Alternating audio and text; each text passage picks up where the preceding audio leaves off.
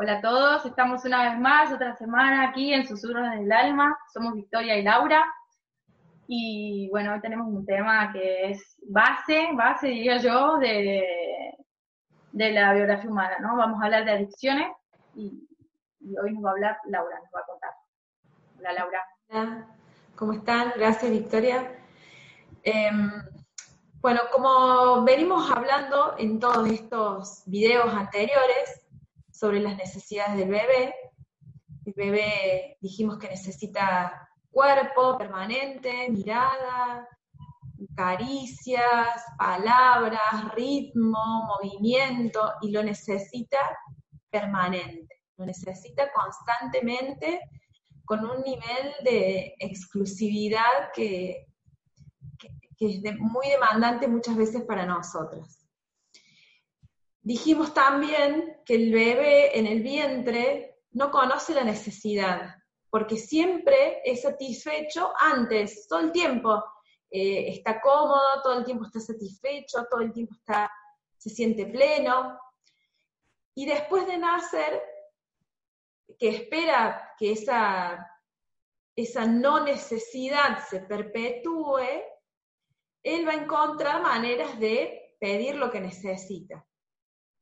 Cuando un bebé llora es porque necesita algo y lo necesita ya, o sea, lo necesita en ese instante. No puede esperar porque no sabe lo que es la espera, no sabe lo que es el después.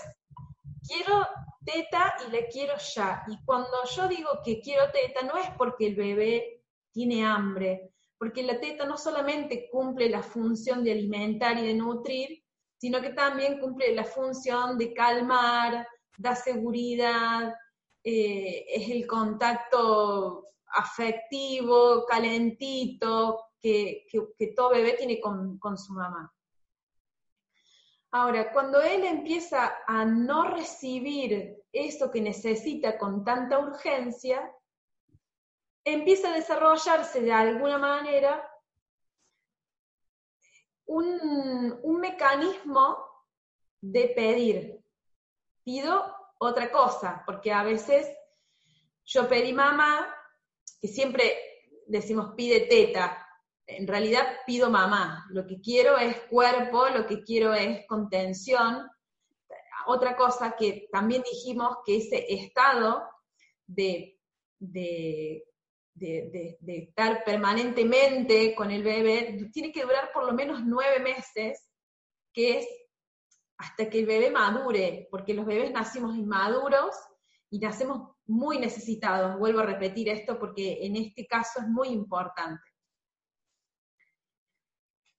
Como las madres no podemos sostenerlo durante esos nueve meses de estar permanentemente, porque el afuera nos reclama, la casa nos reclama, el marido nos reclama, el trabajo nos reclama, nuestros otros hijos nos reclaman. Entonces empezamos a utilizar diversas técnicas para poder salirnos de ese contacto permanente y por supuesto en fusión, ¿no? No solamente es este, este continuo permanecer con él, sino además de poder fusionar, de poder sumergirme en ese estado de ensoñación en el que están los bebés. Entonces, el bebé empieza a utilizar otras, otras técnicas para pedir lo que necesita y los adultos lo que hacemos es conformarlo con otra cosa. A veces con una galletita, a veces con una mamadera, a veces con algún juguete para que se ponga en la boca, a veces con un chupete, eh, cuando son más grandes empezamos a calmarlo con juguetes, con otro tipo de cosas, cuando en realidad hoy he visto bebés muy chiquitos, para mí dos años sigue siendo un bebé, les cuento que para mí hasta los seis es un bebé. Eh, con las pantallas permanentes, después no entendemos por qué no los podemos sacar de la pantalla, es algo que nosotros hemos utilizado para, para poder calmarlo ese acto de incorporar algo que en principio me calme, me satisfaga, me dé alivio, pero dura un rato. Entonces yo incorporo comida, azúcar, lo que sea, y me calmo un rato, pero a los 10, 15 minutos ya de nuevo empiezo a sentir el vacío, porque la necesidad primera, la necesidad primaria que yo tenía era de mamá, era de que mamá fusione conmigo, era de, tomar el pecho de mamá. Con el tiempo vamos eh, incorporando esta identidad, porque nos hacemos en esta, en esta identidad de, de estar muy necesitados.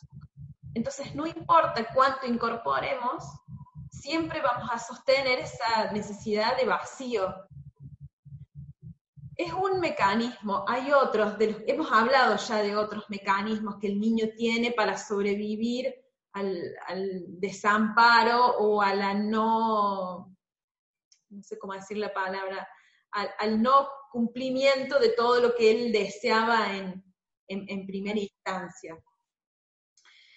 Eh, para los adultos eh, quedamos un poco confundidos porque si yo le doy todo lo que necesito, si yo estoy con él, si yo le compro todo lo que le hace falta, si tiene comida, es más, ya no sé cómo hago para dejar de comer.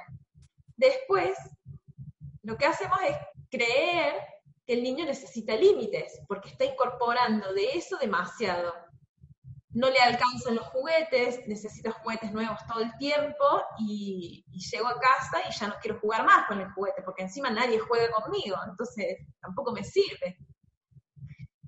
Entonces los padres quedamos desorientados porque decimos, si yo le doy todo lo que necesita, ¿y qué decimos? Este niño necesita límites.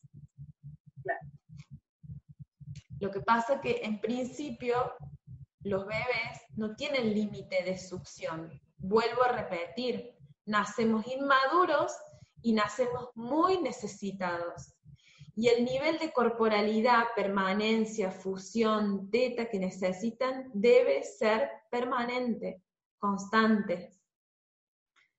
Tiene que haber un continuum desde el vientre hasta por lo menos los nueve meses que el bebé empieza a gatear, empieza a querer explorar el afuera, porque el bebé no conoce el mundo externo. Todo lo que conoce todo su mundo es mamá. Solo tiene mundo interno, no tiene mundo externo. Entonces él no entiende que nosotros no podemos estar ahí para él. No entiende todas las justificaciones que nosotros podamos tener para no complacerlo. Simplemente no lo entiende.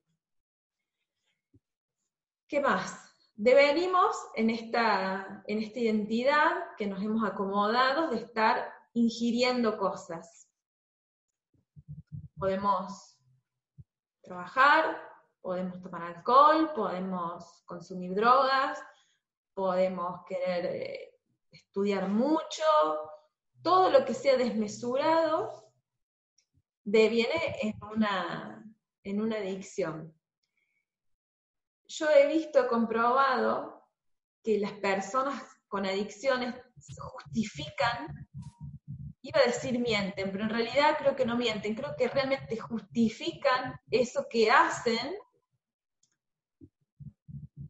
para poder, eh, ¿cuál sería la palabra? Para poder entender que algo externo a mí sea dueño de mí, sea poseedor de mí, porque la adicción se convierte en algo que me posee, que es dueño de mí, que es dueño de mis tiempos, que es dueño de mis rutinas, porque las personas adictas armamos nuestras rutinas en función de poder conseguir eso que yo lo tengo armado, que a tal hora lo voy a necesitar y que necesito calma. Entonces justificamos que trabajamos 13 horas del día o 25 horas al día porque yo le quiero dar a mi hijo todo lo que yo no tuve. Esa es una, esa es una justificación. Muy común además. Ayer escuché una buenísima que me dijeron, eh, pero yo leí que fumar dos cigarrillos al día es bueno para la salud. O sea, yo no lo leí uh. nunca, pero bueno, eh, tomar una copa de vino al día es bueno para la salud. Por supuesto que nadie es alcohólico por tomar una copa de vino. A veces decimos eso y no tomamos solo una copa de vino. No, el problema no es la copa. Pero esa es la justificación. Y el problema no es la copa de vino, sino no poder terminar de comer o sin la copa de vino, ¿no? Yo no puedo comer si no tengo la copa de vino. Ahí es cuando es el problema, ¿no? Exacto. Entonces justificamos, tenemos miles de palabras y excusas ideas y lo hemos visto, lo hemos comprobado, lo dijo el doctor, lo dijo fulano, lo dijo Mengano, o sea, está comprobado científicamente de la misma manera que fumar marihuana es bueno para la salud. Y lo, y lo leí en un montón de blogs. Está bien, yo no lo sé, no me importa, no lo voy a cuestionar. Simplemente digo que son maneras de autosatisfacer, de calmar más que de autosatisfacer ese vacío de manera desesperada que yo tengo adentro. Porque yo desesperadamente necesito calmar ese vacío.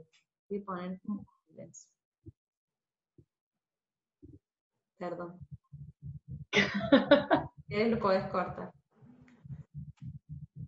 Digamos, a ver. Bueno, ¿qué más? Em, desde las neurociencias, la explicación que le dan es algo que yo había mencionado con el tema de cuando hablamos de la química de la pareja, y que tiene que mm. ver con el circuito de recompensa. Todos tenemos naturalmente un instinto que se activa, es decir, en algún momento mi, mi instinto de tener hambre se activa. Oh, llegó la hora, tengo hambre, llegó la hora de reproducir, salgo a buscar pareja, se activa un deseo. Ese, ese, ese deseo lo que hace es activar la acción, que ahí nos bañamos de adrenalina. La adrenalina hace que nosotros querramos salir a la acción. El simple hecho de ponernos en acción ya empieza a calmarme.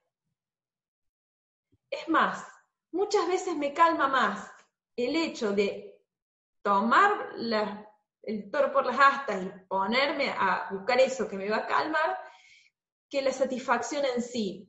Ejemplo, me voy a calmar en el trayecto que yo voy a buscar la botella de vino o agarrar el cigarro o salir a salir o irme de mi casa a trabajar que estar trabajando en sí, bebiendo en sí, consumiendo en sí. De hecho, eso que estás diciendo ahora me plantea la, situación, creo que, creo que sí, sobre todo porque a veces la acción en sí o la adicción en sí lo que nos genera es culpa luego. Entonces, mientras estamos fumando, estamos sabiendo que no estaría bueno, incluso casi que ni lo disfrutamos, no nos calma nada, ¿no? Pero cuando estamos yendo para, bueno, ya sabemos que vamos a fumar, ¿no? Entonces ya nos calma. Ya me calmo en el camino. Y eso genera serotonina, que es lo que me calma. Entonces yo estoy calmado. La recompensa que decía.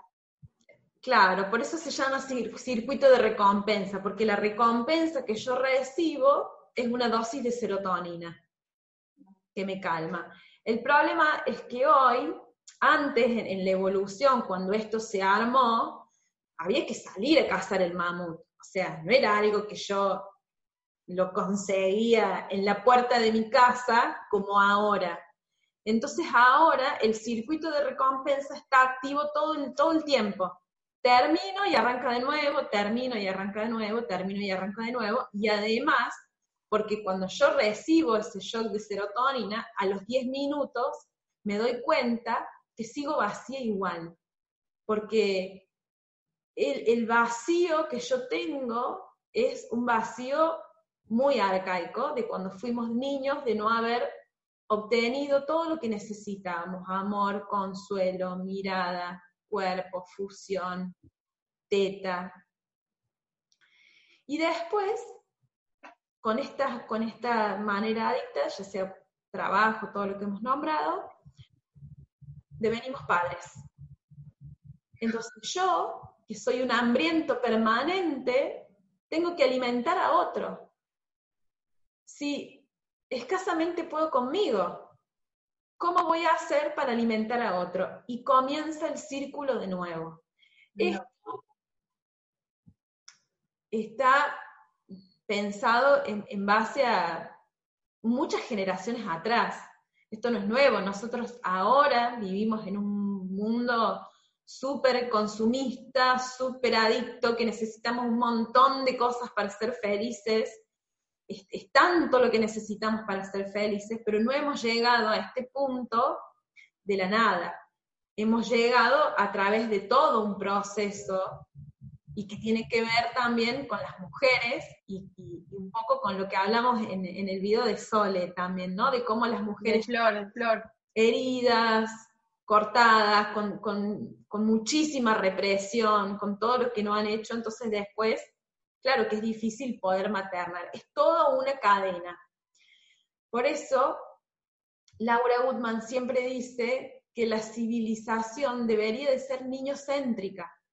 Nosotros, que estamos tan vacíos y tan hambrientos, estamos, hemos armado una, una sociedad, una civilización adultocéntrica, donde primero yo necesito llenarme, yo necesito calmarme, eh, de hecho que nosotros a veces le decimos a nuestros hijos cuando llegamos a casa, espera que llego, me cambio, me baño, limpio, hago la comida, la comida, me tomo un vino y después estoy con vos. Pobre hijo, tuvo que esperar como una hora, que ya me esperó todo el día. Y encima tiene que esperar una hora más. Bueno, es todo un tema. Es para que lo pensemos, es para que nos miremos adentro, nuestros vacíos, y para que también tomemos conciencia de que no nos vamos a llenar con nada de todo. Ahí, ahí, ahí quería ir, ¿no? A preguntarte, a que nos digas, ¿no? En este video, a ver, eh, por lo que yo, por lo que estás contando, a mí me tiene, a mí me va quedando claro, ¿no? De que si yo soy, si yo tengo alguna dependencia, vamos a decirlo así también, porque claro, adicciones es como, bueno, yo no tengo ninguna adicción. Bueno, pero a lo mejor si tenemos ciertas dependencias que en realidad pueden ser físicas, pero el origen es emocional, ya lo sabemos. Entonces, yo tengo una dependencia a algo, ¿no? No puedo estar si no, no sé, si no me como el pucho por comer, si no me... Y, y todo tiene que postergarse para que yo pueda hacer eso, ¿no? Eh, lo que me tiene que quedar claro entonces es que eh, si yo tengo una dependencia, esa dependencia no, no es justificable por algo que yo, porque yo lo quiera hacer hoy en mi vida adulta, sino que tiene un origen en mi, en mi propia infancia, ¿no? Que viene desde ahí, algo que yo no he podido satisfacer y que hoy estoy en el papel de autosatisfacerme. Y lo otro que es justamente donde entraba, que es la parte que más me interesa, ¿no? Es cómo hacemos. Porque, vale, si vos me estás diciendo que yo tengo una dependencia, una adicción, y que en realidad no es verdad, porque me estás diciendo que no es verdad, porque hoy no la tengo, la adulta que soy no la tiene, si no la tiene mi niña herida, ¿no? Nuestros niños heridos que no han sido satisfechos. ¿Y ahora qué hago? ¿Cómo, cómo se maneja esto, no? Y bueno, siempre volvemos al, tema de conocerse, ¿no? asumir, asumir, aceptar, recordar, reconocer, poner palabra, porque a veces no tenemos la idea de que eso nos ha pasado.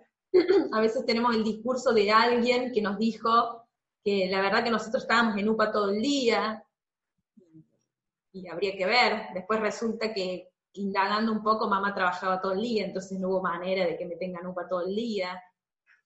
Eh, claro, porque todo el día también es subjetivo. ¿Para quién es todo el día? Mirar eh, el vacío, el vacío, la desolación, el desamparo que hemos vivido para poder después llegar con ese nivel de desesperación, de querer incorporar eso urgente, porque el nivel de urgencia es inmediato. Ya. Se quema. Tiene que ser ya. Pero bueno, siempre la recomendación es ir atrás, empezar de cero, conocerse. Proceso de indagación.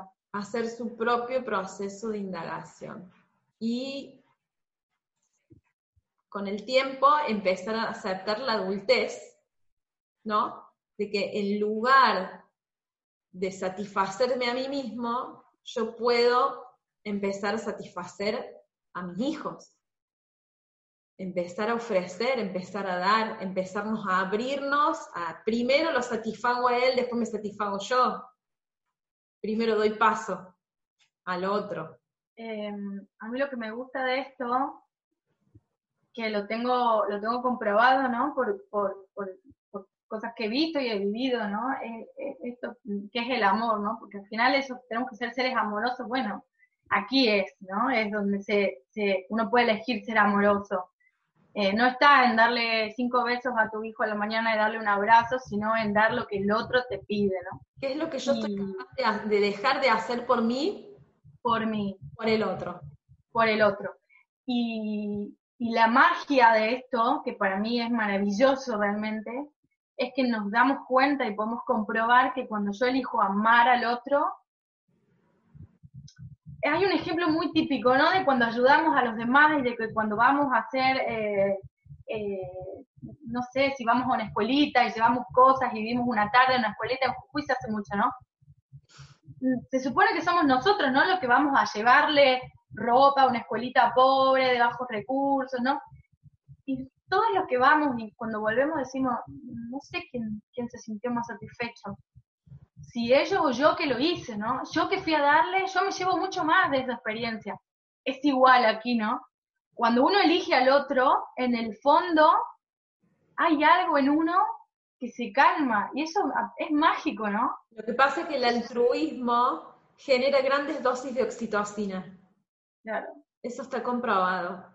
Entonces, cuando tenemos comportamientos altruistas, sentimos un placer y una satisfacción enorme. Que no lo hacemos a veces por miedo, ¿no? Por miedo y... Recursos para ser amorosos tampoco, es algo que hemos aprendido. Me ha encantado. Creo que creo que se entendió perfectamente y, y a ver si nos repensamos en nuestras dependencias y o adicciones, porque habrá de todo. Así que bueno, Lau, eh, me ha encantado, sos una genia en esto. Y bueno, a todos los de los que nos siguen en Susurros, ya saben que estamos en YouTube, suscríbanse, denle la campanita para que les lleguen los videos. Estamos en, en, Facebook, en Instagram, en iVoox, iPod, eh, Spotify y demás. les mandamos un beso grande.